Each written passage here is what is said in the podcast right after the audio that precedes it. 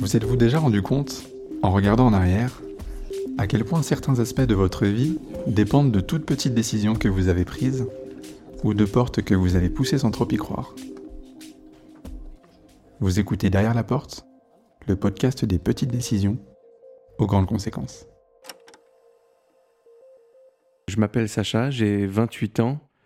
Euh, dire ce que je suis aujourd'hui, euh, c'est compliqué dans la vie professionnelle. Je fais beaucoup, beaucoup de choses. J'habite à Mantes-la-Jolie, en colocation avec, euh, avec mon meilleur ami, qui, m'a, qui a participé à tout ce que, tout ce que j'ai pu faire euh, dans, dans, ma vie euh, de jeune adulte. J'ai un frère et une sœur, et j'habite pas loin de ma petite sœur, donc je peux encore un peu veiller sur elle. J'aime pas vraiment dire que j'ai eu une enfance compliquée, je trouve que ça fait un, poil, un poil cliché et, et larmoyant pour pas grand-chose mais il y, a eu, il y a eu plusieurs événements depuis, depuis tout petit qui font que euh, j'ai pas la sensation d'avoir euh, une enfance euh, comme les autres. j'ai eu des parents qui se sont séparés quand j'étais très jeune et de façon plus ou moins violente et ça m'a ça m'a amené, je pense, en tant, en tant qu'enfant, à me renfermer un peu sur moi-même, à me créer une bulle un peu d'imaginaire. Je pense que toute la part artistique en moi est, née, est née déjà à ce moment-là, dès, dès, mes, mes 3-4 ans parce que c'est vrai que j'avais cette tendance rapidement à me mettre des, œillères sur ce qui se passait vraiment, je pense, et à rentrer dans des mondes complètement, complètement imaginaires. Je me rappelle qu'au au CP, euh, CE1, CE2, quand tout le monde jouait au foot dans la cour, moi, mon truc, c'était de, prendre un livre, et, enfin un livre, un, cahier, et j'écrivais déjà des histoires. Alors, euh, j'étais inspiré de, de, tout ce que je voyais, de tout ce que j'aimais. Ça pouvait venir de films comme Star Wars, de de trucs de super-héros que j'ai toujours lu, toujours, euh, toujours vu. Écrire à cet âge-là, aussi jeune, c'était plutôt une manière de, de m'évader, d'aller dans d'autres mondes, d'aller dans autre chose que, que mon quotidien, en fait, qui n'était pas, était pas idéal.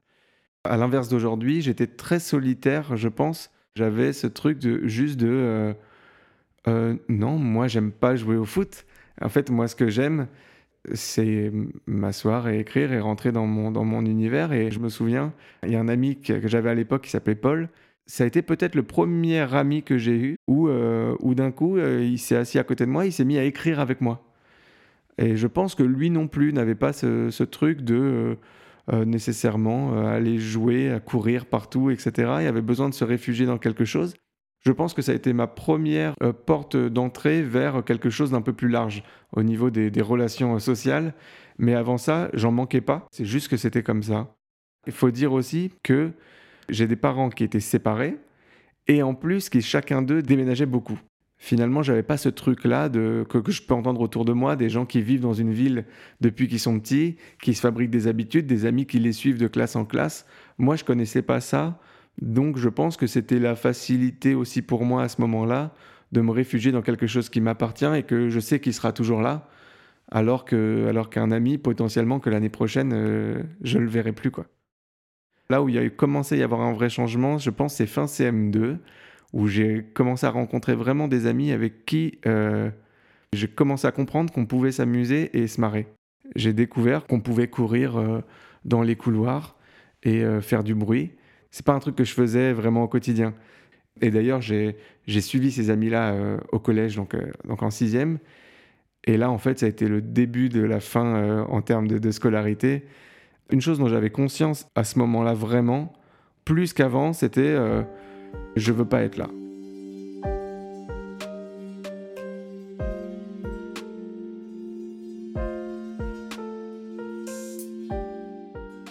J'ai eu, vers l'âge de 12 ans, un truc comme ça, une première rencontre avec la musique euh, assez intéressante.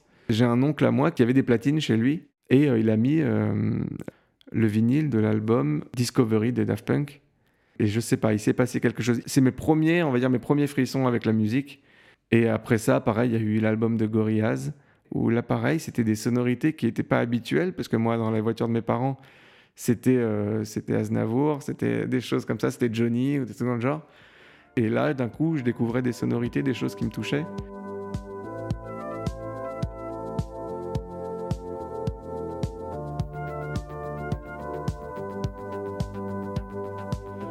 Donc j'ai 16 ans, je viens de faire euh, plusieurs concerts. Je viens de vivre mes premiers concerts forts et où je ressens plus que jamais le besoin de m'exprimer, le besoin de monter sur scène, de chanter. Et c'est à peu près le moment aussi où je suis en troisième et où j'ai des très mauvais résultats, mais il faut que je choisisse ce qui va se passer pour moi l'année prochaine. Le lycée, c'était impensable. J'avais besoin de bouger, de, de, voir de la vie. Et donc voilà, il y a un moment où il faut choisir ce qu'on fait. Depuis petit, une chose que je répétais beaucoup, c'était euh, j'aimerais être cuisinier. J'ai souvent dit euh, à ma mère, des fois, euh, à des moments où justement il y avait ce, besoin de, la rassurer, qu'un jour j'aurais un restaurant et je, lui disais qu'il y aurait une table où ce serait toujours sa table et, elle pourrait venir et manger gratuitement, gratuitement à vie. Du coup, bah, quand je vais, je, vais voir mes parents et, il est temps de décider ce que je vais faire, euh, moi, la première chose que, que je dis, c'est j'aimerais faire une école de musique. Du coup, parce que je viens de découvrir tout ça, j'ai envie d'apprendre la musique, j'ai envie d'explorer ça euh, un peu plus profondément et, euh, et m'éclater là-dedans, en fait. Enfin, être dans quelque chose, dans une situation que j'aime pour de vrai. parce que jusque-là, je, je, subissais l'apprentissage. Et bon, bah quand on a 16 ans et qu'on est issu d'une famille où il y a cette vision euh, que la musique, euh, c'est pas un métier et que l'art, de toute façon, de manière générale, ce n'est pas un métier, c'est un loisir. Euh, bah, je me retrouve confronté à des parents qui me disent bah non. En gros, c'était tu fais, tu as un diplôme et ensuite tu, tu, feras la musique si tu as envie de le faire, etc. Mais pour moi, avec un côté très ouvert d'esprit, en mode ok, c'est un deal en fait.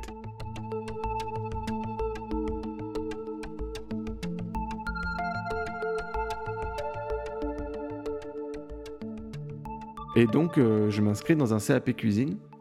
Pour résumer, je pense que c'était euh, les pires années de, mon existence. C'est-à-dire que moi, toute la semaine, je vivais un enfer parce que le métier de la, restauration, en fait, ça m'allait pas du tout. C'est des rythmes immenses, ça s'arrête jamais, c'est beaucoup de stress. Et j'ai aussi eu la malchance de tomber euh, sur, sur des chefs alcooliques, colériques. Donc voilà, donc même là, encore une fois, encore une fois, un truc où, où ça va pas, quoi, où je me prends, où je me prends des coups dans la tronche le dernier jour euh, où j'ai travaillé au restaurant, c'est un soir où le patron, il, m'a, il m'a carrément balancé. Il y avait, en fait, il y avait zéro client. Il m'a balancé toute la cuisine à la tronche, mais euh, en hurlant et en me disant, euh, il était minuit, il me dit, tu nettoies toute la cuisine et, et tu rentreras quand tout sera propre. Alors qu'il vient de tout balancer. Bref, je suis plus retourné, on m'a mis en arrêt pour dépression.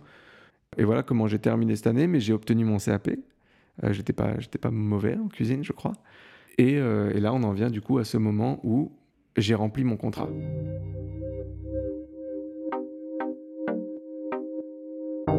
Donc euh, le deal, c'était obtiens un diplôme et tu pourras faire ce que tu veux. Tout fièrement, moi j'ai été voir mes parents et donc maintenant c'était comment ça se passe pour mon école de musique. Et euh, ça a été un petit peu la désillusion pour moi.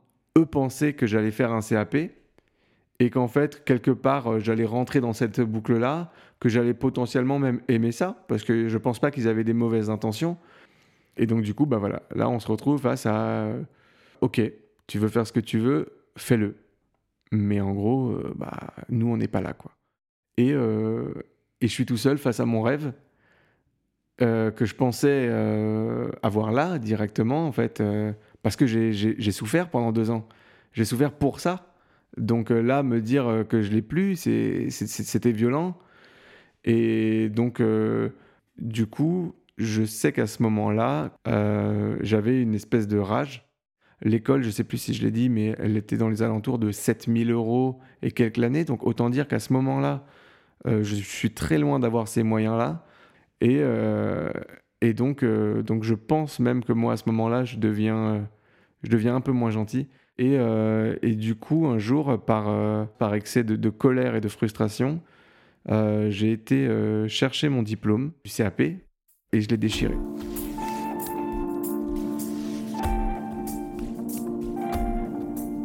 C'était une, une, façon pour moi d'échapper à l'inévitable. C'est-à-dire que j'allais finir ma vie dans une cuisine et non pas sur scène. On m'a parlé à ce moment-là comme, comme un inconscient. Ce CAP-là, de leur point de vue, c'était mon plan B. C'était cette phrase que j'entendais toujours, c'était euh, au moins tu as un métier, au moins tu as un plan B. Une des raisons pour lesquelles je, l'ai déchiré, c'est justement parce que euh, je pense que c'est ce qui me terrorisait le plus, c'était d'avoir ce fameux plan B. J'ai trop vu de gens se raccrocher au plan B et délaisser le plan A.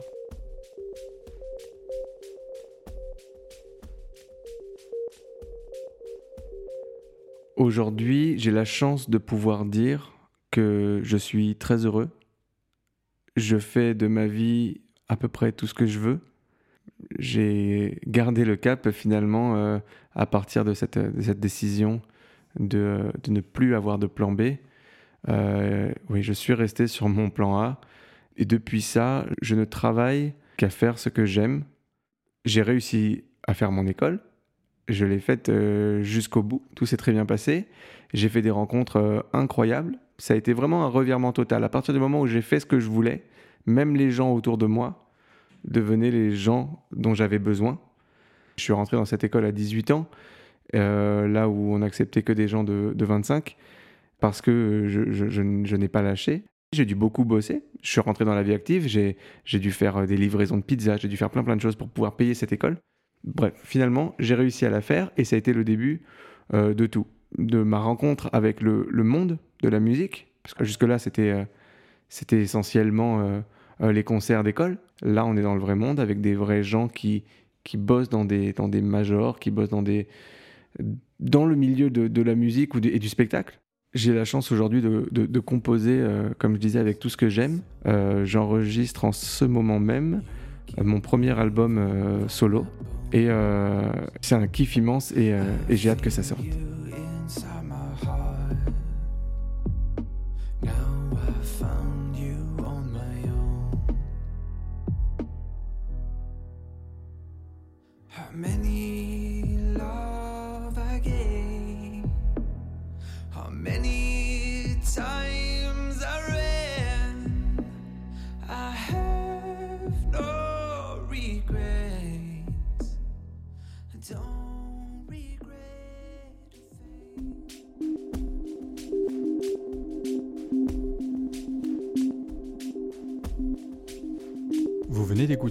Derrière la porte. Si vous avez aimé l'épisode, vous pouvez le partager autour de vous et le noter sur votre application de podcast préférée. À très vite.